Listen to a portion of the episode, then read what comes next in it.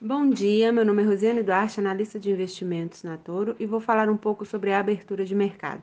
O mercado internacional está com uma alta aversão ao risco, após o Fed voltar a enfatizar que os juros permanecerão altos por mais tempo, a fim de trazer a inflação para um patamar ali de 2%, que é a meta.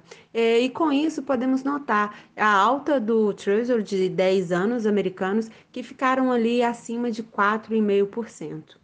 Hoje, nessa terça-feira, dia 3 de outubro, teremos a divulgação dos dados de oferta de emprego JOLTS nos Estados Unidos, que tem uma expectativa de 8,8 milhões.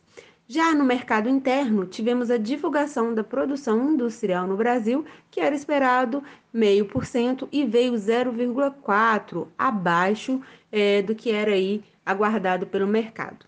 A Bolsa Brasileira trabalha nesse momento em queda, cotado a 114.720 pontos. Já o dólar, a gente pode observar um estresse maior, fazendo uma abertura acima dos 5 mil pontos, chegando à sua máxima até esse momento em 5.118 pontos. Já a curva de juros, observa-se um aumento tanto nas pontas curtas quanto nas pontas longas. Tenham todos um bom dia, ficamos sempre à disposição.